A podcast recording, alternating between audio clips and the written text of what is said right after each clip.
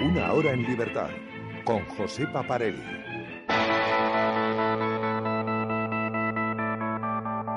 La Moncloa usa algoritmos para saber al minuto lo que se dice de Sánchez. Inteligencia artificial para controlar toda alusión al presidente en televisiones y radios.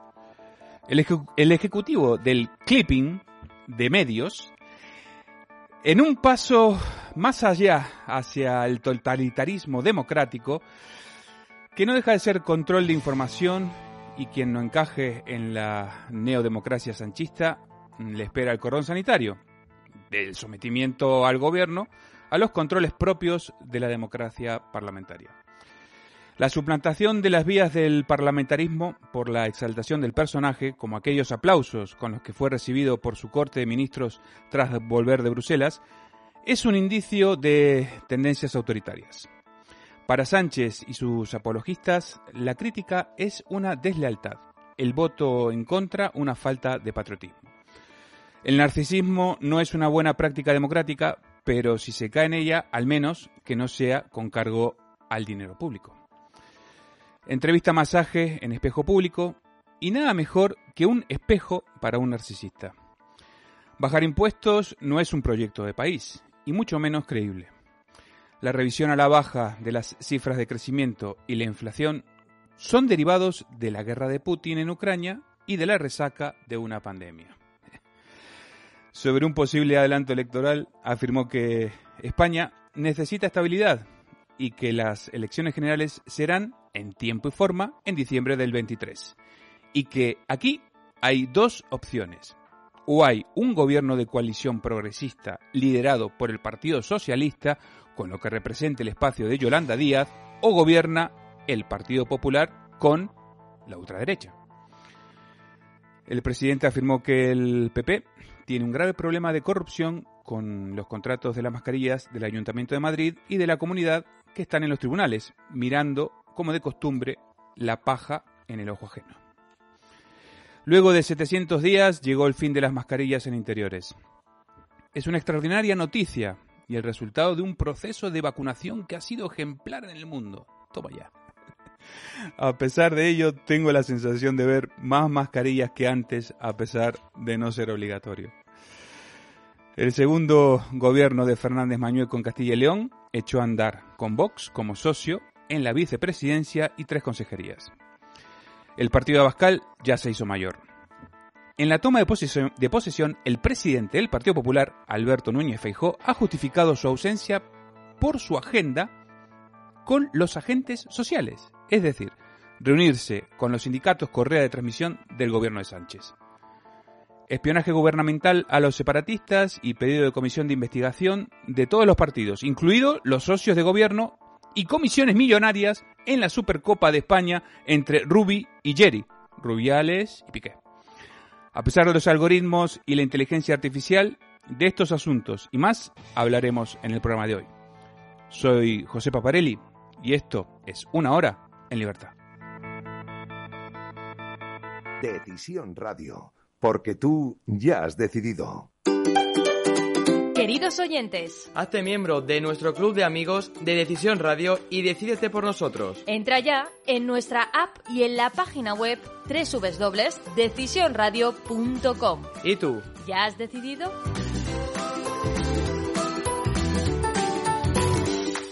Escúchanos en Madrid en el 102.1. Muy buenas tardes, señoras y señores, y bienvenidos a Una Hora en Libertad. Aquí estamos de sábado, 3 de la tarde, y como siempre, el telediario o nosotros.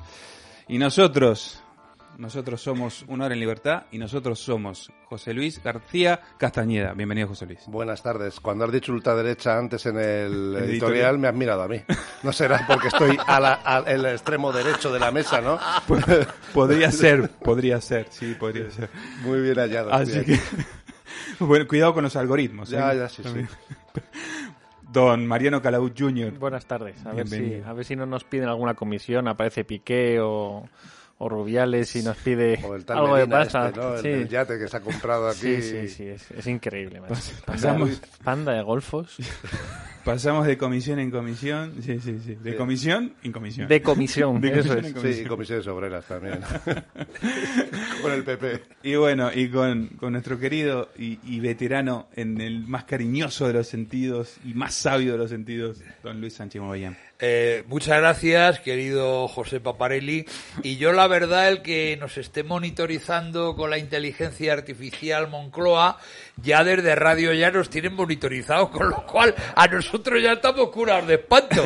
¿eh? Primero radio ya, ahora aquí, bueno, pues yo ya a la edad que tengo, si me mandan a los monegros, a algún campo de concentración que pongan allí y tal, pues bueno, iremos. Yo ayer veía un programa que era La Gran Evasión, la famosa Gran Evasión Ah, qué del bueno, año qué bueno, 42. qué bueno, qué bueno. No, pero no la película, un documental eh, inglés. Yo pensaba Pensamos lo mismo. No, eh, no, vamos a ver la Steve película con, el- con Steve Steve McQueen, McQueen, era muy interesante, pero yo me quedé, me quedé sorprendido ayer con el documental porque acabaron asesinando a todos los fugados menos a dos. Yo no lo sabía y en la película no aparece. Pero además con tiros en la nuca por parte de las SS alemana. Fue una cosa dramática. O sea, encima que consiguen los tíos huir del campo, que huyeron 76, prácticamente menos dos o tres que recuerdo, los demás los asesinaron, los consiguieron eh, capturar y los asesinaron. Entonces, bueno, pues a lo mejor nos encontramos como en el Stalag Luft número 3, que era eh, pues en algún momento en Monegros o algún sitio así que pueden y tal.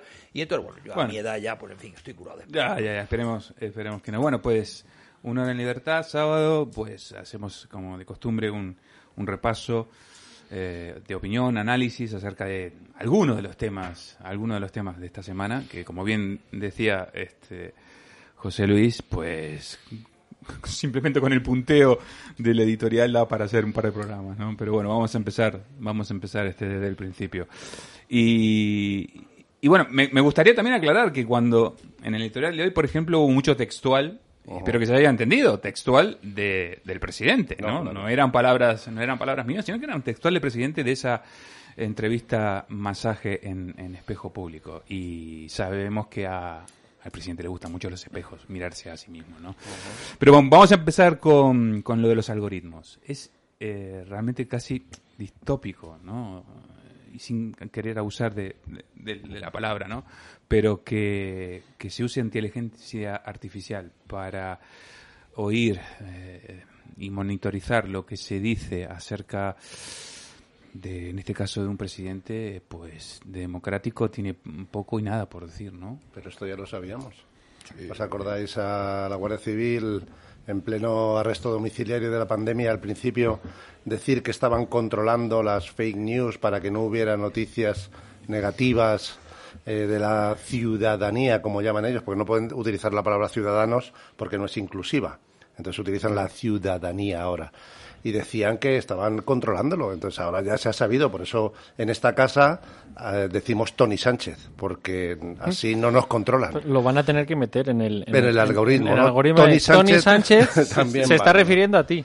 ¿eh? Eh, esto es el gran hermano, es decir, estamos viviendo eso desde hace mucho tiempo.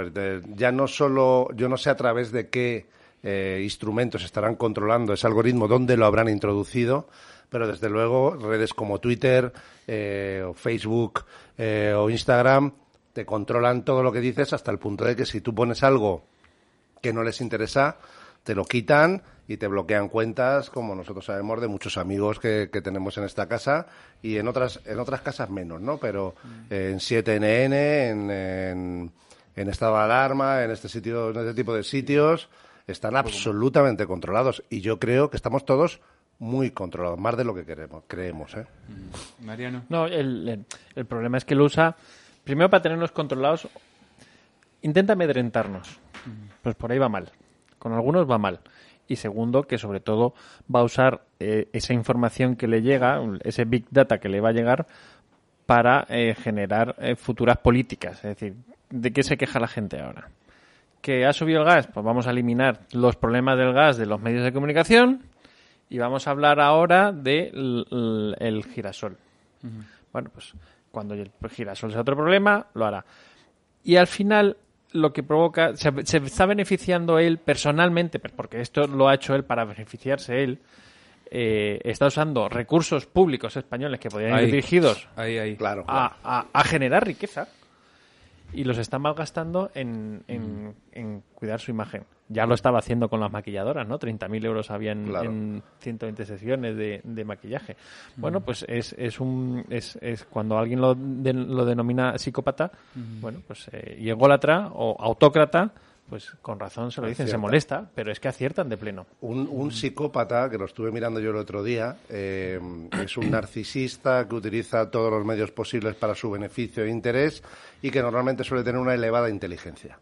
En este caso yo a, a Tony Sánchez le califico como un psicópata tonto, porque no tiene una elevada inteligencia, no tiene un, un doctorado que lo haya hecho él, no sabe distinguir el, entre el jamón serrano y el jamón ibérico, no, sabes, no sabe que la cuna de Machado no fue Soria. em, pero es un psicópata tonto. Y el, y el problema que, que tenemos aquí en España eh, es eh, que además de utilizar algoritmos, perdón, utilizan un lenguaje adecuado a sus intereses. Eh, este fin de semana pasado, el anterior, hubo una redada brutal contra las bandas latinas y las noticias que aparecían en los medios eran bandas juveniles. Es decir, ya, ele- ya eliminan el dato de que de- el, del origen o procedencia eh, de, lo- de la delincuencia que está invadiendo España desde hace desde hace un tiempo a esta parte, ¿no? Sí, son los reyes del eufemismo. Sí, Eh, justo. Eso nos tienen, nos tienen acostumbrados. Eh, Luis. Bueno, vamos a ver, esto ya es viejo. Todos recordamos en el año 2009, en noviembre, cuando a unas preguntas que realiza el diputado entonces del Partido Popular, Carlos Floriano, le contesta el señor Rubalcaba, a la sazón ministro del Interior, lo siguiente, y cito para que no haya dudas. Veo todo lo que haces y oigo todo lo que dices. ¿Cómo lo hacía? Pues a una cosa que era el sistema SITEL, Sistema Integrado de Interceptación Telefónica, las famosas maletas israelíes, era un sistema de interceptación israelí, y ya Rubalcaba, año 2009, recuerden, que los oyentes, ya lo dejó muy claro. Entonces lo que han hecho ahora es modernizar, porque del año 2009 al año 2022, antes se utilizaba las maletas del sistema integrado de interceptación telefónica y ahora se, interesa, se interesa o se utiliza la eh, inteligencia artificial. Pero voy a ir más allá. En el año 85, 1985, eh, salta a los medios de comunicación eh, un espionaje a los partidos políticos por parte de el entonces eh, ministro del Interior, Barrio Nuevo, el director general de la policía a la sazón eh, del Río, eh, Rafael del Río, Sendino, y hay un escándalo porque dicen que los sistemas o la gente del Ministerio de Interior está espiando al Partido Popular, patatín patatán, y efectivamente, entonces era más burdo. Eh, consiguieron infiltrar a gente dentro de la sede del Partido Popular y le espiaban allí dentro. Es decir, que ha ido evolucionando el tema eh, desde el año 85, que era un espionaje más de Mortadelo y Filemón, al 2009 un poco más sofisticado con las maletas israelíes, hasta hoy. Es decir, que es lo que, a lo que me voy a referir. El Partido Socialista, en la mejor tradición de Vichinsky, que era el fiscal eh, stalinista, espía siempre a sus oponentes políticos para ellos hacer luego lo que estimen conveniente. Entonces no nos debería extrañar Sánchez el salto cualitativo que da con el espionaje que se está comentando aquí en la mesa. Claro, pero fijaros una cosa, eh, luego hablaremos de eso si Paparelli nos, Sí, lo, nos claro. lo pone sobre la mesa, el, el tema del sistema este Pegasus y, Sí, y demás. hablaremos. Pero es que esto es mucho más grave, Luis, porque esto es el control de la sociedad. Es decir, Claro, ahora esto es el movimiento de los ciudadanos. Es decir, Claro. hasta ahora lo que sabíamos, o por lo menos eh, trascendía, era que los socialistas eh, pinchaban a todos sus oponentes para o anticiparse o para lo que fuera, ¿no? Es decir, o para buscar trapos sucios como la A Feijóo. fisca- eh, efectivamente, ¿vale? Pero eh, esto que estamos hablando ahora es que eh, cualquiera de nuestros oyentes que está ahora en casa se mete dentro de un rato en Twitter, cuelga algo y, el- y pone Pedro Sánchez o los algoritmos que el gobierno haya decidido Que no lo sabemos, claro. y eh, le salta en una habitación a un fulano que eh, Paco Pérez está hablando de ti y está poniendo esto. Y genera una, una serie de tendencias dentro de lo que hace la población, no lo que hace el otro partido político, No, no, claro. que eso está, siguen haciéndolo. Sí. Siguen haciéndolo. El problema de los algoritmos que, que- que hemos sabido es que nos controlan a nosotros, como dijo ya el guardia civil aquel en la rueda de prensa aquella, ¿no? Es decir, que sea un desliz, no, es que nos controlan a todos y eso es muy grave y eso haría caer cualquier gobierno, bueno, Bueno. bueno, es que con todo lo que hacen si estos sumamos- tendrían que haber caído, claro, es decir, pero esto solo haría caer un gobierno. Es decir, y lo dicen abiertamente y no tienen ningún problema. Bueno, es que esto pues lo hacemos porque porque nos sale y, y Y- eso. Y todo, Porque aquí es gratis. Vamos a ver. Este Claro, sistema lo hace quieren. la CIA, lo hace la NSA, lo hace el Mossad, lo hace el MI5, lo hace el MI6. Pero pasa que ahí se callan. Bien, pero, no- pero Luis, Pero es decir, aquí tendría que haber salido alguien, aunque me entiendo, porque ¿cómo demuestras eso? Que, que, que tienen un sistema de algoritmos. Es decir, ¿quién se ha chivado, como dirían en clase, no? Aquí tenemos incluso hasta el nombre de la empresa, por ejemplo, contratada. ¿eh? Este, por ejemplo, la firma contratada por el gobierno para los medios audiovisuales se llama Halon ¿eh? y que se apoya en herramientas de inteligencia art- artificial como el Speech to Text, que permite entregar cortes audiovisuales de calidad en tiempo récord y en concreto a través de mensajes de WhatsApp nada más haberse emitido. Toma, ¿eh? O sea, es decir, es alucinante. Ya Es no, decir, te, man- ya no te controlan una red social, sino que te controlan algo que se supone que es más privado, que puede ser un WhatsApp. Podemos hacer, podemos hacer una cosa. Yo puedo decir ahora, estamos 3 y 10 de la tarde, ¿no? ¿Qué hora es, más o menos? Sí, tres y más media. o menos. Eh, Pedro Sánchez, sin vergüenza. Vamos a ver si hay alguna consecuencia en Moncloa y nos llega una comunicación a Decisión Radio diciendo en una hora en libertad están Pues- dando demasiada caña. Pues mira, yo, yo creo que se, yo creo que se, se enteran, ¿por qué? Porque la esta herramienta también permite hacer un, un tipo de, de filtrado, ¿no? Con este tipo de inteligencia artificial, por ejemplo, se puede limitar el llamado clipping a medios que tengan en concreto más de 100.000 oy- más de 100.000 oyentes. O sea, nosotros. Efe- Hola. Hola. ¿Qué tal? Aquí estamos. ¿Qué tal Moncloa? Eh, aquí Tony, de la Decisión recuerdos en casa, ¿no? Muy buenas tardes. recuerdos en casa. Así que, Es que es eh, alucinante, brutal, es eh. alucinante. Y nadie sale a decir, bueno, es que pensábamos que era lo idóneo para, en una época de pandemia, te cuentan la milonga de siempre y ya hay a cuatro idiotas que se lo creen. Otros, mucha gente que no, ¿no? Y nuestros oyentes... Pero es que siempre barren hacia ellos. Sí, pero... ¿Nunca barren hacia la sociedad? Con lo cual mi recomendación a la gente es que si tienen que decir determinadas cosas a los amiguetes y tal, sigan utilizando las líneas fijas de teléfono. Pero que yo no tengo teléfono fijo en mi casa. Claro, eh, ahí está el tema, Bueno, ¿eh? sí que tengo, pero no tengo ni enchufado el aparato. Claro, Vamos a entonces, tener- porque vamos si a hablan tener- por la línea fija, eh, eso que estáis hablando no vale. Vamos a tener que salir con un No, sombrero de papel plata. Los dos, yogures, los dos yogures y la cuerda, ¿no? Eso es lo que decía, el, som- exactamente lo el sombrero de papel, de papel de plata, los dos yogures y, la, y. Claro, sí, sí, sí, sí, El sí. morse, Alucinante. las señales de... Bueno, hay algunas redes sociales que son menos controlables, ¿no? Eh, dentro del nivel, no sé Ya- si Telegram... Ya, yo eh, creo que no me puedo fiar, no nos podemos fiar. de Bueno, nada, Signal. bueno, eh, Signal es sentido. bastante... Si es que al final no sabes dónde está la quinta columna y Claro. piensas que puede ser el fuego amigo puede ser el peor. No, todos los medios sí. digitales son espiables. ¿eh? Hoy Es en que- día con las tecnologías sí. son espiables. Efectivamente. O sea, eso es que claro. esto no deja de ser una muestra más de, de este proceso que ya viene lleva tiempo, ¿no? De, de justamente de conseguir una, un- una, una sociedad totalmente manejable, totalmente controlable, totalmente localizable.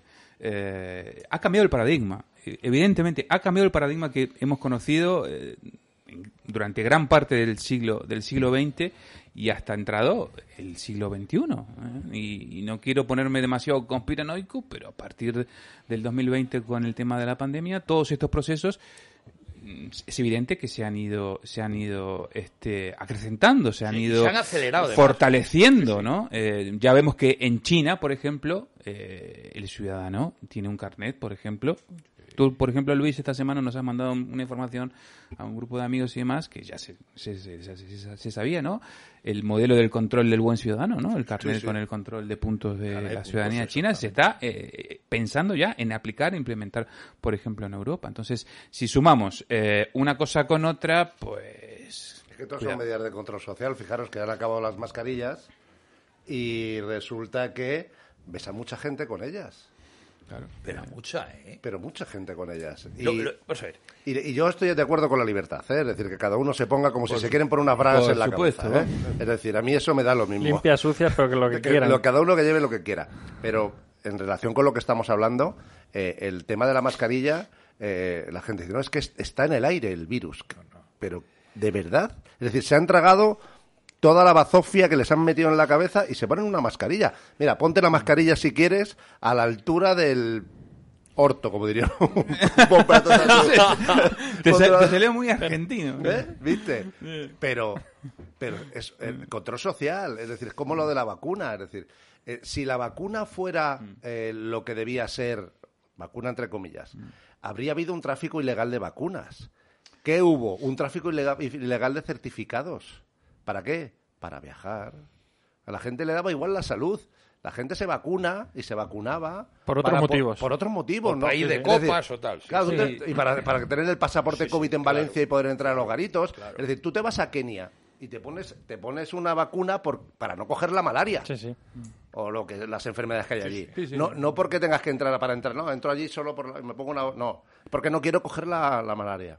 Sí, sí, sí. Aquí la gente se vacunaba y jo, yo estaba hablando con un chaval y me ha Por ir dicho, al cine, por salir de viaje, como dices por tú, por entrar a un viaje. restaurante. Y por- ahora se ponen la mascarilla convencidos de que les protege. Eh, más, que, que- más que ponerse la mascarilla, José, perdón, eh, p- Sí, sí, por sí, puntualizar. Eh, más que ponérsela, eh, eh, es eh, no quitársela. Sí, bueno, claro. Es decir, no, no quitársela. Porque la gente. que hay no gente sé, sola en los coches. Pero, pero sí, hay, que, hay que coger el metro en Madrid. eh, yo lo cojo, vamos, todos los días, como muchos. Y tú ves que, por ejemplo, que en los andenes, en los pasillos, que no es obligatorio llevar la mascarilla, no hay, me atrevo a decir, nadie, prácticamente, sin mascarilla. Ya. ¿no? Entonces. Pero fijaros el absurdo. Vamos a ver. Está en el aire. Vamos a coger la hipótesis tuya de que está en el aire. No, no es mía, eh, que yo Eh, digo que no está en el no, aire. Digo tuya la que que acabas de comentar. que es lo no que dice tuya, la que está. No, si en el aire está. Tú en el andén, Si puede estar. tú en el andén del metro, que es un espacio cerrado y poco ventilado, depende de las líneas, no hay, teóricamente, si te han quitado las Mm. mascarillas, hombre, no hay virus. Pero entras el vagón y hay virus. A ver, ustedes son gilipollas, perdónenme. la- Sí, te voy a hemos poner, te voy a hemos vivido ejemplo- durante todo te, este es que proceso, te voy a poner sí, el no. ejemplo de un colegio. Igual, igual, igual. Por fuera del colegio, la gente sin mascarillas. Era entrar, pasar la valla de cerramiento del colegio, una valla, pues como la valla del Parque Retiro, ¿eh? Sí, claro. 25 centímetros de ancho. Y dentro del colegio te tienes que poner la mascarilla. Lo mismo. Pero bueno, Pues medidas de control social, que es lo que estamos hablando. Entonces, eh, el algoritmo, ¿qué provoca? Eh, provoca que si alguien quiere hacer cosas, se autocensura. Claro. Y esa es la, la utilización de la mascarilla, es la, la implementación del algoritmo. Es decir, al final, tú mismo decides no hacer esto para que no te censuren otros. ¿Y qué haces tú antes? Autocensurarse. Claro, es que, está es lo es peor, que está el problema. es El señalamiento. Es lo peor de la El señalamiento al que tiene un criterio propio. Después y hay- al que quiere ejercer su libertad. Hay otro elemento, ¿no? El, el que dice, yo me la pongo eh, no por mí, sino por, por, por responsabilidad y no contagiar al otro, ¿no? Es decir, buen ciudad, la buena ciudadanía pasa también por ahí, ¿no? Entre comillas, ¿no? Cuando en realidad todo el mundo sabemos, desde que empezó esto, que las famosas mascarillas quirúrgicas eh, no impiden, teóricamente, el contagio, No. No. ¿no? Entonces, es, es que no deja de ser un absurdo. No, lo que pasa es que ha sido un experimento que ha salido bien. También ha salido, lo acabáis de comentar, que habiendo ya salido la orden en el boletín oficial del Estado, la gente no se la quita. O sea, yo este verano, cuando vaya a Santander, a mi querida tierra a la playa, estoy convencido de que en la playa va a haber tontos con mascarilla. ¿Y tú crees que ahí en el sardinero seguirá habiendo controles numéricos de ya hay, ya hay mucha gente en el Eh, bueno, densidad los, de los bañistas? famosos semáforos que Sí, se sí. pusieron en las playas Ah, de Santander. Que ya hay en el sardinero, yo Que- personalmente lo he sufrido. Claro, que vamos a ver, que era muy curioso. En las playas de lo que es la capital había los semáforos. Yo voy a la que está enfrente de la bahía, a la playa Somo, y en la playa Somo no había semáforos. No, no, ninguno, Con lo cual, tampoco. oiga, vamos a ver, el virus se concentra en el sardinero, pero en la playa Somo de no. Somo no hay virus. ¿Qué me está usted contando? Pero la gente no cae en eso porque en el momento que tú haces caso de la propaganda, haces caso de la manipulación y tal, dejas de ser libre porque tu mente ya no es libre. Exacto. Es decir, ya no razonas. Porque a poco que utilices el razonamiento y el sentido común, te empieza a reír. En esta casa, y vamos a ver, en radio ya primero, en Decisión Radio, aquí no ha llevado mascarilla ni su puñetera madre, nunca, porque no la ha llevado nunca. Y oiga, ¿nos hemos muerto? Pues no, señores, aquí estamos hablando. Ojito, aquí estamos hablando. ojito que el otro día dijo la ministra de Sanidad que eh, prevención de riesgos laborales va a hacer inspecciones en las empresas para determinar si hay riesgo de contagio entre los trabajadores. ¿eh? Bueno, hombre, y además les ha soltado el muerto a los responsables de a los responsables de prevención de riesgos laborales. Si yo fuera mañana o fuera hoy Delegando- el, el responsable, yo diría que mascarillas hasta para ir al váter. Mariano, y tú Porque si Delegando, como un- delegando como un la responsabilidad en Claro, los demás. Tú no tienes un departamento, por ejemplo, de riesgos laborales, ¿no? No me hace Eh, falta. Lo ¿quién- tengo externalizado, pero nadie va a venir a controlármelo. Claro. O si no, eh, la responsabilidad pasa por quién? Por, por, por, por el autónomo, ¿no? Que Claro. tiene una pequeña empresa y... ¿Qué Ayer- le explicas al empresario? Ayer un- en una... Pero si es que además, Perdona. pero si es que es una gilipollez. Vamos a ver. Si es que lo han declarado enfermedad normal, con un- una contingencia normal, coño. Es como si ya la han considerado como gripe. ¿Qué puñetas va a meter usted esto? O sea, tú vas al médico de, al médico de las, del- de la mutua. que no me salía el otro día la palabra en el quilombo. El médico de la mutua. Oiga, que esto es una enfermedad común. Váyase usted al centro de salud, que esto no se lo va a cubrir el seguro. Ya. Ya está. Claro. Cosas- Y ahora quiere que los, los servicios de prevención de riesgos, propios o ajenos, decidan si eso es una enfermedad. Ya, ya está bien, ¿no? Ya está bien, ya Oiga. está bien. Ayer me decía un propietario de una taberna, eh, a mediodía me decía, es que tengo que pagar 390 euros, me ha dicho el gestor, por tema de riesgos laborales. Dices, tengo a dos personas trabajando dentro de mi bar, dos nada más. ¿Y qué, qué prevención de riesgos de qué? Digo, si yo soy manipulador, tengo el certificado, he estado en la, en la escuela de hostelería, el, el cocinero es cocinero profesional, eh, tiene todos los certificados, y todos los años voy a tener que pagar 390 Sí, euros. Sí, sí. 300 aparte Tiene- de lo que paga de Apertura es tu centro de trabajo. Das de alta a los tíos. Pagan los seguros sociales. El seguro propio y responsabilidad civil. el- la- los cursos de prevención de riesgo a los empleados. Todo, en realidad, todo es porque hay algún acojonado que dice, como le pase algo a ese y no tenga el papelito en la mano, el que va a la cárcel soy yo. Por haber dejado trabajar a alguien en esta situación. O pa- pasaba, yo no sé si acordáis hace, algún, hace algunos años, mm, murieron unos ancianitos en una residencia. Una residencia perfectamente instalada, con todo. Pero le faltaba un papelito. Bueno, pues se la cargaron y, y, y, y se la cargó la, la- y se la cargó la, la, la- dirección del, del centro y- porque no tenían el papelito, pero ese papelito no hubiera salvado a los, a los- y era un tema administrativo, no era un tema de instalaciones. Claro, pero Es que lo que quieren es delegar responsabilidades para no ser ellos los culpables. Esta última fase no ha dejado de ser el colofón de un gran desastre de gestión Sí, sí, bueno. ante esto que se dio a conocer como la pandemia a partir del, del 2020. Es Claro, decir, y- ¿Por qué? Por, incluso hasta por esta falta, por esta, por estas incoherencias, esta falta incluso hasta de comunicación realmente, ¿no? La gente no sabe muy bien, no se entera si en el andante se la puede poner, si no se la, se la tiene que quitar. es decir, la gente está totalmente perdida. Entonces, claro, eh, ante la incertidumbre, pues se queda con el miedo, ¿no? decir, no, yo me la dejo. Y la decidencia de medidas entre regiones. Es decir, es que tú estabas, Además, tú estabas en el monte de Avantos, caminabas unos cuantos kilómetros para arriba, Y ya girabas a la cara norte Ya estabas a- y ya decías, estabas ¿y ahora qué tengo que hacer aquí? Claro. Declaraciones del presidente Revilla, presidente de mi tierra, antes de ayer. Un lumbrera. Ahora me quito la mascarilla y ya no me la pongo en la vida. Oiga, usted hace unos meses decía que el que no se pusiera la mascarilla y la vacuna había que fusilarlo al amanecer. Sí, señor. ¿En qué quedamos? señor? Bueno, el lumbreras Sí, sí. ese fue el de ¿En las mascarillas de servilleta, ¿no? También, Sí, también. sí, Ahora sí, sí, sí, con la publicidad de la, de la comunidad, ¿no? daba las servietas que como mascarilla. Estos son los personajes. Y que ahora se intente gripalizar algo que mientras no se vacunó el 95% de la población era la enfermedad más grave de la historia y ahora ya es una gripe común. Hombre, vamos a ver. Se acabó el primer tiempo de, de este partido, de la tarde de hoy. Así que hacemos una breve pausa de publicidad y seguimos aquí en una hora en libertad. Decisión Radio. Porque tú ya has decidido. Decisión Radio sigue creciendo y lo hace gracias a vosotros, decididos. Únete a nuestra sección del Club de Amigos donde podrás encontrar descuentos en múltiples tiendas nacionales e internacionales, viajes, moda y muchos productos más. También tendrás acceso a nuestro contenido premium, más exclusivo, con lo mejor de tus programas favoritos. No esperes más y hazte con la tarjeta del Club de Amigos de Decisión Radio.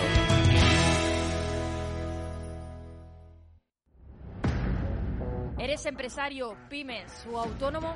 Anúnciate con nosotros y forma parte de Decisión Radio. Ponte en contacto con nosotros al correo hola arroba decisionradio.com. Decídete por nosotros. Escúchanos en Madrid en el 102.1. Seguimos aquí en una hora en libertad, tarde, tarde de sábado, tarde de micrófonos libres y te- bueno, tengo que recordar la verdad que eh, durante toda desde el, desde el inicio de, de la temporada, ah, salvo una excepción, eh, nos ha operado Luis de Gobella. Bueno, hoy Luis de Gobella no está en el control. Pero lo mismo que hace ya un par de semanas, ¿eh? Entonces eh, tenemos a Álvaro, a Chicho, que está del otro lado de la pecera, ¿eh? haciendo posible que, que lleguemos a todos, a todos vosotros. Un Así crack, que un crack. Como no lo habíamos, no lo, no lo habíamos este, nombrado en el, en el equipo, también es parte del equipo de una, una hora en libertad. Bueno, señores, eh, Castañeda, Calabuch, Junior, Movellán, eh, claro, temas, temas, temas sobran.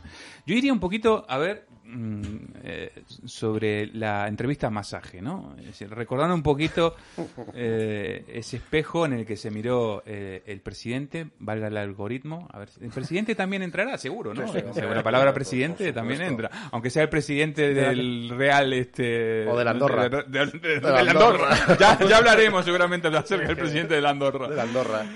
Este, bueno, pues nada, eh, entrevista, entrevista a masaje, eh, eh, la habéis visto, ¿no? Sí, claro. Bueno, pues, y si no habéis visto, habéis visto un clip. Sí. Un clip, valga, valga la palabra. Palangana también es un algoritmo, ¿no? Es decir, Pa- Tiene la Palangana. palangana al lado para el vómito. Con perdón por la gente que esté comiendo. ahora. No salimos de la propaganda, no salimos del control, no salimos, no salimos de esto, ¿no? Es decir, eh, la primera observación acerca de, de, de la entrevista. el, masaje. el espacio Yolanda Díaz. A mí eso me llamó mucho la atención. Sí, sí, sí. espacio bien. Yolanda Díaz. Es decir, Yolanda Díaz pertenece a Podemos. Punto. Entonces, No, yo creo que ella venía a Izquierda Unida, ¿no? Sí, Sí, pero- pero- claro, sí, a Unidas Podemos, sí, a. Unidas Podemos. de, eh, ¿cómo se dice en gallego? Eh, como sea. Pero Izquierda Unida en, ga- en gallego, ¿vale? Es, es- es que era no sé qué. Pero, Pero viene del ala de Garzón. Sí, es No- partido, es no partido del comunista. señor Partido sí. Comunista no de por Pablo el- Iglesias. Sí, pero en las listas van con Unidas Podemos. Ah, Claro, absolutamente, claro, sí. claro, claro. Sí, sí, Claro, no, es yo- es los una orígenes eran de... no es- de No olvidemos que Pablo Iglesias la dejó como su Al- sucesora. Claro, ¿no? claro, es decir, sin es- embargo, después pasó lo que pasó, pero bueno, sí. A mí, espacio Yolanda Díaz, que me suena como a un coworking. ¿no? Es- Un vacío. un Yo lo veo como un vacío. sitio como sin nada. Y luego calificar la otra opción de la derecha y de la ultraderecha. Eso es. Por- yo creo que la derecha se refieren al Partido Popular.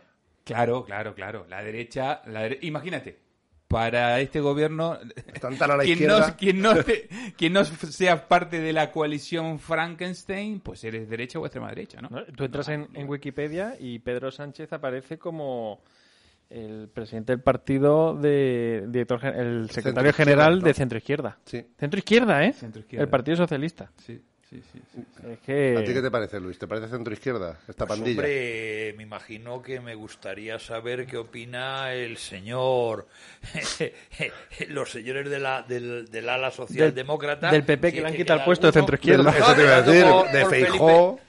No, bueno, hombre, Felipe. Fe- Feijóo es- Feijóo ahora mismo. eh, que alguien dijo que era el extremo centro. Era bobada. Eso es, Un claro. agujero negro de- Eh, efectivamente, el, el, el, el cero y el absoluto, ¿no? El libro de Kessler sobre el comunismo.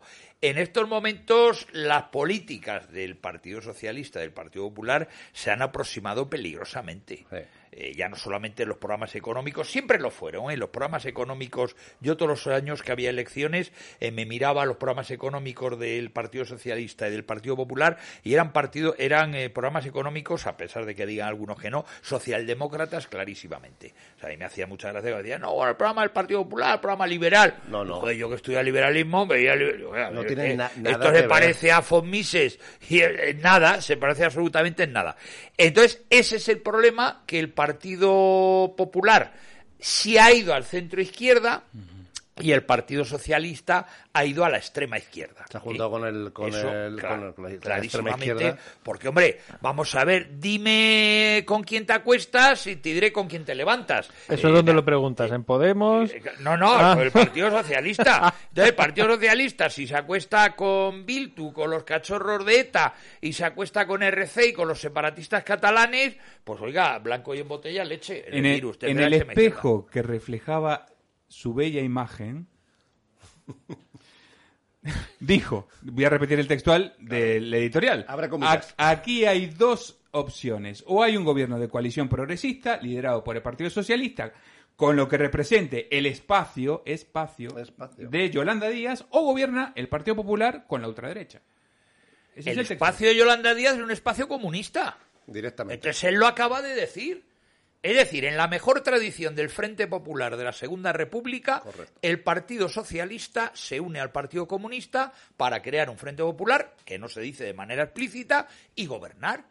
Es lo que, claro- tenemos, es lo que tenemos ahora, ¿eh? Entonces, que ahí estamos, ahora. que si cogemos los periódicos de la Segunda República Española, veremos que la CEDA, que eran demócratas cristianos, era la ultraderecha. Los periódicos, nosotros leemos el socialista del año 34, del año 35, del año 36, veremos que la CEDA y el señor Gil Robles estaban equiparados a la ultraderecha. ¿En qué han variado? Claro, en nada. claro. No, y escucha y lees los discursos de Largo Caballero y se parecen mucho a los de Pedro Sánchez, ¿eh? Sí, señor. Te- eh, da mucho miedo, pero yo que eh, por cuestiones que ya sabéis del tema de la pelea contra la memoria histórica intento estar bastante documentado al respecto.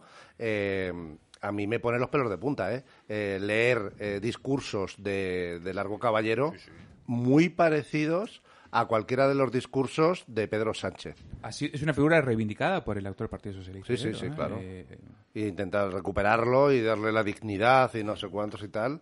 Y el, y el problema es que eh, el Partido Popular ha abandonado, la, lo estamos comentando mucho tiempo, ha abandonado voluntariamente la guerra ideológica. Es decir, eh, yo ayer hablé con una contertulia de la cadena de la conferencia episcopal, una contertulia muy habitual, ¿vale? Y parece ser que hoy un amigo me ha dicho que lo comentó hoy en la radio también. A mí me dijo que había que dedicarse a política económica, no a ideología. Y esta es una periodista bastante importante. Que el Partido Popular tenía que abandonar la ideología, que para eso estaban otros, En que lo que, te- izquierda. que, que tenían que hacer política económica solo y que luego fueran el punto de encuentro de toda la gente, de todas las ideologías que les gustara que el país fuera mejor económicamente. Porque ¿qué le preocupa a la gente? José Luis me decía. Digo, pues un montón de cosas. Digo, por ejemplo, que no adoctrinen a mis hijos en las aulas, que no se carguen nuestra historia. ¿No cortocircuiteó cuando le dijiste que no, lo importante no era la economía? que esas cosas son secundarias, que lo que a la gente le interesa es comer y llegar a final de mes y poderte ir de vacaciones y tener tu casa. Eso es lo que interesa. ¿Y quién es el mejor para hacerlo? El Partido Popular. Digo, pues lo que ha pasado hasta ahora es que como consecuencia de tu abandono por la guerra ideológica, tú has gestionado y los otros se han dedicado a adoctrinar. Y cuando han llegado la gente que estaba siendo adoctrinada a la edad de votar, ¿a quién han votado? A vosotros no. Que además han mal gestionado. Hombre, hay que cuatro tampoco que hayan sido... millones y subiendo de españoles que ya no están de acuerdo con esas tesis. Exacto, ese es el y ese- están votando a Vox. ¿Y por qué están votando a Vox? Porque Vox tiene un sustrato ideológico importante Potente. que los españoles lo estaban pidiendo pero que no había nadie que se lo ofreciera porque el Partido Popular ya había desertado hacía muchos años. Entonces claro en el momento que Vox se ha ofrecido esa lucha ideológica ese combate de las ideas la gente está votando mayoritariamente y bueno y, y- y lo iremos viendo. Pues ya hemos visto algunos experimentos, como ha sido el de Andalucía, el de ahora de Castilla-La Mancha, perdón, Castilla-León, y veremos cómo va creciendo Vox, quiera o no quiera el Partido Popular. Vox ya, ya se hizo mayor, ¿no? Sí. Sí, sí, yo creo que sí. Sí, sí. Llegó la hora de. Ha de pasado, gobernar, sí, ha ¿no? pasado ya la adolescencia, estoy hablando de ritos de paso, eh, y entonces ya está en, en la época adulta, y entonces ya está la lucha. Era lo, era lo que querían millones de españoles, Por creo, ¿no? to- por lo menos todos los que el- les hemos votado, me voy a poner en delante y no voy a, voy a dar la cara. Es decir, yo la, la, la, la- pena es que no he podido vetar votar a Juan García Gallardo porque no estoy empadronado en Castilla la Vieja y León, ¿no? Pero, eh, ojo, tengo que decir una cosa. Aquí barruntamos hace unos cuantos programas qué consejerías podían ser las idóneas. Creo que hemos acertado lo todas, dije ¿eh? yo. Y acertamos todas. Creo que hemos decir, acertado Agricultura todas, lo ¿eh? dije yo. es decir, agricultura y ganadería, Claro. cultura lo dijiste tú. Claro. Es decir, aquí sabe la gente que tenemos una bolita de cristal encima de la mesa, aparte de con la que jugamos al fútbol, con la que adivinamos muchas cosas ¿eh? en el análisis político. Pero es cierto que tenían que empezar a tocar pelo y mm, eh, mi temor, yo el otro día se lo comentaba a Paparelli, eh, mi temor es que todo lo que vaya a hacer que salga mal eh, Vox se va a amplificar muchísimo, es decir, se va a saber mucho. Cuenta con ello. Si hacen algo mal, que evidentemente alguna cosa tienen que fallar, y si y lo que hagan bien se va, Se va a, a tapar, ocultar. ¿no? Claro. Y, Ese es el y problema. también cabe la posibilidad de que, incluso ellos haciéndlo bien, se difumine porque el PP lo haga mal. Sí, pero fíjate, agricultura, ganadería, industria, es que es muy importante. ¿eh? Esas, esas, Mm. eh, y cultura es la batalla ideológica. Es decir, es que si os fijáis, son donde puede ser efectivo, es decir, donde pueden hacer, eh, y el PSOE tiene mucho miedo, lo- ya lo ha dicho, es decir, hay un temor enorme a que hay un traspaso de votos en la agricultura y ganadería, eh, como vean que en Castilla y León se están haciendo bien las cosas, en el resto de las regiones va, si no está pasando van a ya, copiar, van a copiar, Si no está van a copiar ya, el, van a copiar el ideario de, Y de tienen Vox. muy claro, ¿Eh? eh, por el programa, si te lees el programa electoral, tanto a nivel regional ahora como el nacional, las medidas son muy, muy claras. ¿eh? Es decir, no tienen dudas de lo que hay que hacer. ¿eh? Al Partido Popular en Castilla y León no le quedaba otra posibilidad más que, a, pes- a su pesar, o al, al- al pesar de muchos, gobernar de, la, de la mano de, de Vox. Y me ¿no? consta que hay un rebote gigantesco en el PP de Castilla y León. ¿eh? por la no asistencia del señor Feijó Ahí- a la ahí toma de posesión de Mayuco. Ese es un error político muy grave consta, que yo ¿eh? no sé si el señor Feijó lo ha valorado, ¿eh? Porque ese tipo de equivocaciones te lleva a que dentro de un tiempo, cuando se celebren elecciones autonómicas o se celebren elecciones nacionales, pierda votos el Partido Popular. El Partido Popular está en estos momentos desangrándose electoralmente y yo creo que no lo quieren ver. Ellos están pensando que Feijó es el, fa- el bálsamo de Fierabras, que le va... Que no, no se engañen. El efecto, ustedes. sin embargo, se habla del efecto Feijó. Sí, ¿Os- os claro, hombre, porque cuenta, los medios de las terminales mediáticas están insistiendo en ello. Pero el Fe- Feijó le veo flojito, pero flojito, flojito. No, y ¿eh? esto además, y perdone, es que es que arranca- esto es una metedura de pata como un camión. ¿eh? Pero yo te digo que no ha ido, Porque no lo ha querido. no, porque le han dicho que no fuera. ¿Quién O sea, es? ¿Desde Europa? Eh, desde Eh, Europa, claro. para empezar, y desde Moncloa.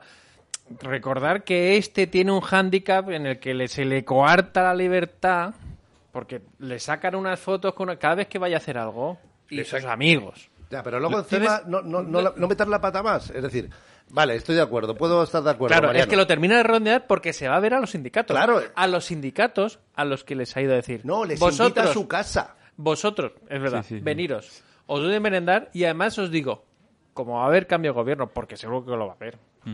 Porque es que huele a pesta a que a partir del 1 de julio esto puede ser eh, puede ser eh, brutal lo que puede pasar cuando nos dejen de comprar deuda. Es decir, estaros tranquilos que yo voy a seguir metiendo pasta. No salgáis a manifestaros contra mí. Claro, pero más, a- más aún todavía. Tú te reúnes con los sindicatos de clase alta y con los palmeros del IBEX 35, con la patronal. Te los llevas a tu casa el día que embisten a un eh, presidente A un varón de una tuyo. región, A un varón. ¿vale? Que está en la junta directiva.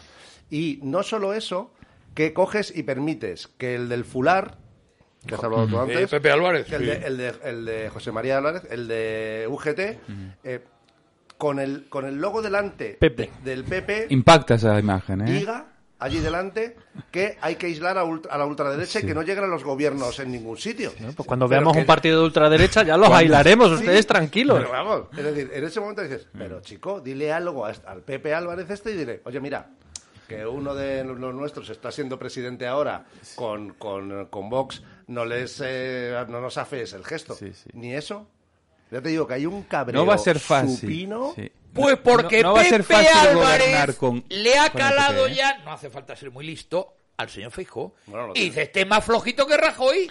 A por él. Pero si esto lo dije yo el, otro Claro. día, el, el- el mayor acto de valentía, lo dije el otro día en el programa de En la Boca del Lobo, el mayor acto de ataque de, de, de, oiga, yo estoy aquí, soy el jefe de la oposición, es decirle a, a Tony Sánchez que no tienes corazón, que no le bajas los impuestos a los españoles. Eso es lo más duro que se le ha atrevido a decirle.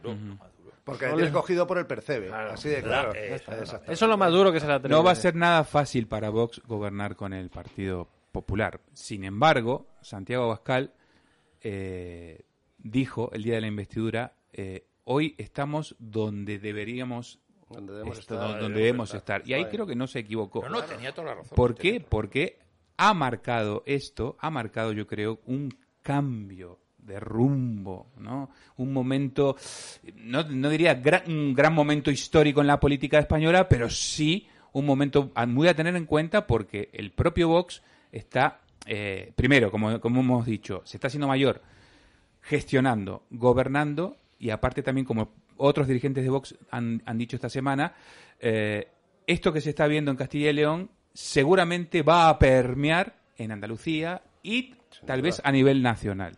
Y Entonces, claro, y es que además es importante porque eh, mi teoría, ya sabéis cuál es respecto del Partido Popular. Hay 17 partidos populares o 19 partidos populares. Es decir, eh, el Partido Popular de Asturias va a su bola con la ría de Ribadeo y el de eh, Galicia va a su. Es decir, cada uno hace lo que quiere. Entonces, Mañueco puede decir, yo me aíslo aquí completamente con esta gente a ver cómo sale la cosa. otra señal a tener en cuenta, yo lo, os lo, que el os lo Partido dejo sobre la Popular mesa. se ha federalizado. Completamente. Perdón, Sí. ot- ot- otra señal a tener en cuenta, que lo dejo sobre la mesa, es que el presidente Feijó no estuvo, pero sí estuvo Díaz Ayuso y celebró el acuerdo con Vox, nombrándolo como que estaba muy feliz del acuerdo con Vox y que Castilla y León es una comunidad socialismo free. Digo, Hay diferencias, hay diferencias y hay, hay que tenerlas en cuenta, ¿eh? No quiero decir otra cosa más que esto, ¿no? No, sí, en realidad, es decir, el hecho de que vaya Díaz Ayuso es porque la Comunidad de Madrid, la región de Madrid, yo odio decir la Comunidad de Madrid, pero es que me obligáis a decir, la región de Madrid linda con eh, cuántas provincias castellano-leonesas, Ávila, Segovia. con Ávila y Segovia, es decir, que ya tiene cosas en común como para estar allí. Uno.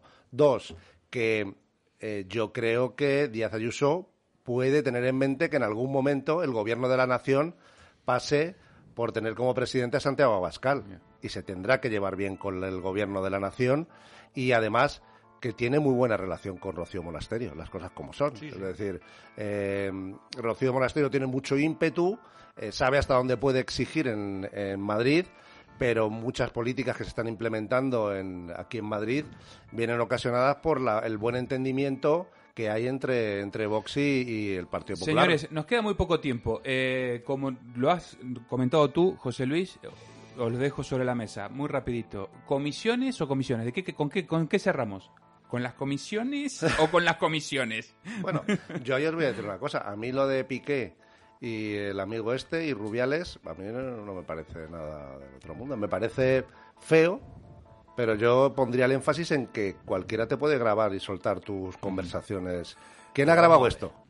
Se asustan de algo que en el Villarato, durante muchos años, se hizo.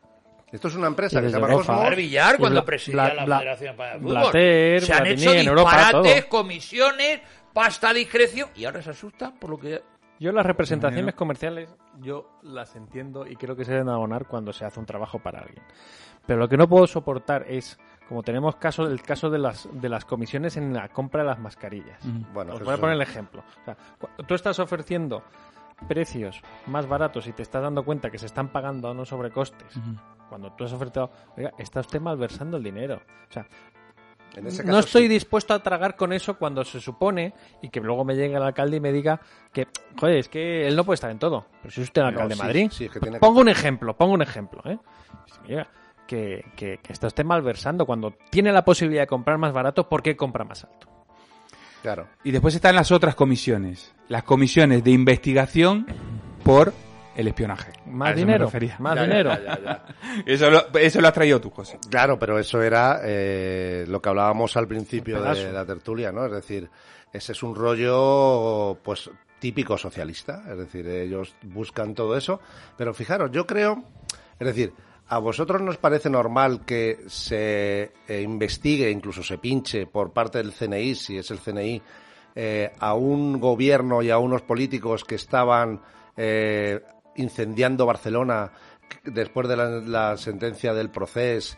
Eh, no, es- no es lógico saber quién está detrás de toda esa confabulación delictiva para poder, eh, es decir, las intervenciones. Porque, eh, porque hay un objetivo claro, oiga, que queremos cortar y para esto. eso están Sí, los sí, servicios de de- claro, inteligencia. de toda la vida. de De ellos. toda la vida. Sale Aragonés diciendo, no, es que, en catalán, porque no, habla, no saben hablarles en, en español.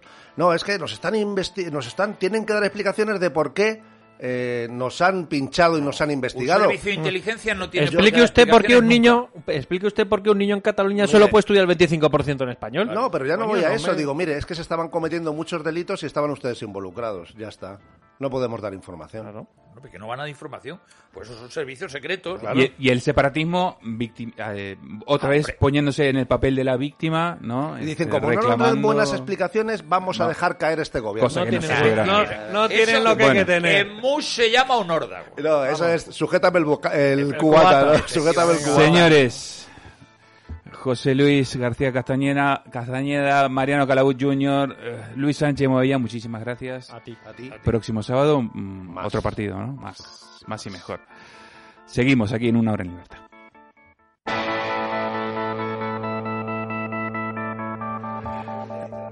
El cristiano se somete a las más duras condiciones de la vida, pero se echa de ver que cede a ellas obedeciendo a un principio de alta virtud, y que no se dobla sino bajo la mano de Dios, ni bajo la de los hombres. Considera cuál engañosos sueños las cosas de la vida y sobrelleva la suerte impropicia sin lamentarse, porque la libertad y la opresión, la prosperidad y la desgracia, la diadema y el gorro del esclavo se diferencian muy poco a sus ojos. Es de rigurosa certidumbre que dos y dos son cuatro, pero no lo es tanto que una ley sabia en Atenas sea igualmente sabia en París. Es incuestionable que la libertad es preciosa, pero ¿se debe- deberá derramar torrentes de sangre para establecerla en un pueblo en un grado inconveniente? Muchos hemos encarecido en los últimos tiempos nuestra ciencia política. En vista de ello, pudiera decirse que nunca había oído el mundo moderno hablar de libertad ni de las diferentes formas de gobierno. No nos detendremos en el análisis de las obras de estos publicistas, de cuyos nombres basta hacer mención para probar que todos los géneros de gloria literaria pertenecen al cristianismo. Todos los grandes principios de Roma y de Grecia, la igualdad y la libertad, se encuentran en nuestra religión, pero aplicados al alma y al talento y considerados bajo un punto sublime. Estas palabras pertenecen a François René, Visconde de Chateaubriand, escritor romántico, ensayista, político, diplomático y apologista cristiano, nacido en Saint-Malo, Francia, en 1768. Su obra influenció a genios literarios tales como Víctor Hugo, Lord Byron o Stendhal. Pero sin lugar a duda, su monumental obra, El genio del cristianismo, publicada en 1802, fue la que lo inmortalizó y que dejó una huella imborrable en el pensamiento católico y occidental. En el prefacio de la edición de 1808 puede leerse, cuando el genio del cristian- cristianismo vio por primera vez la luz pública, la Francia salía del caos revolucionario. Todos sus elementos sociales estaban confundidos, pues la mano terrible que empezaba a separarlos no había dado aún cima a su obra colosal. El orden no había brotado aún del despotismo y de la guerra. El genio del cristianismo se publicó, por decirlo así, en medio de las ruinas de nuestros templos, como para devolverle la pompa del culto y los ministros del altar. En un mundo en ruinas, en ruinas, fruto de la Revolución Francesa y su reinado del terror, Chateaubriand puso en valor la auténtica libertad como pilar de la cristiandad, heredera directa de los principios de Grecia y Roma, y como un baluarte de la religión con mayúsculas, que otorga al hombre esa gracia divina que lo asemeja al Creador. En el genio del cristianismo, Chateaubriand defiende la sabiduría y la belleza de la religión cristiana y sostiene que es la verdadera, porque justamente es la más hermosa. El católico no debe sentir vergüenza de su fe, sino todo lo contrario. Debe sentir orgullo de sus raíces cristianas. Belleza, verdad, fe y cristianismo, entrelazados y unidos como un todo, hacen del hombre un ser libre. Chateaubriand reivindica la belleza del arte de Occidente a través de su historia, a partir de los textos bíblicos, la literatura griega de Homero y la latina de Virgilio, que fueron transmitidas y preservadas en el culto cristiano y en su liturgia. El cristianismo es religión, pero también es estética, un signo de identidad reflejado en el arte de las catedrales románicas y góticas diseminadas en Europa, que hizo cultura y forjó una civiliza- civilización, que es la nuestra, que es la occidental. Para Chateaubriand la belleza artística es una alabanza a Dios y a su vez un elemento evangelizador como ningún otro. Ninguna otra religión en el mundo ha conseguido crear tanto arte y belleza como la cristiana. Incluso esas ruinas son bellas cuando son obras del tiempo y no como resultado de la acción del hombre que muchas veces en nombre de una falsa libertad han derramado sangre inocente y destruido un patrimonio irrecuperable. Esa atracción estética por las ruinas son también el reflejo de ese romanticismo del cual fue precursor, pero sin olvidar el legado y los valores de la cristiandad. En definitiva, para el francés, la religión, el arte, la belleza, la cultura, la fe, la libertad y la civilización se conjugan y sintetizan en el cristianismo. Seamos como François René de Chateaubriand. Veamos la libertad como algo precioso, pero que no todo justifica. Sintamos orgullo por nuestro legado y tradición, amemos la belleza y su vínculo con lo divino, recuperemos el arte mirando al cielo, llevándolo más allá del tiempo y el espacio. Seamos libres, pero de verdad. Y como dicen Pete Townsend y Roger Deltry de The Who, no nos volverán a engañar otra vez.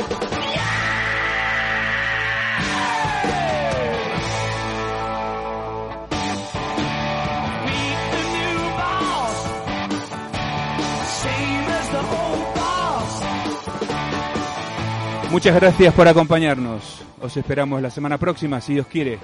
Soy José Paparelli y esto es Una Hora en Libertad.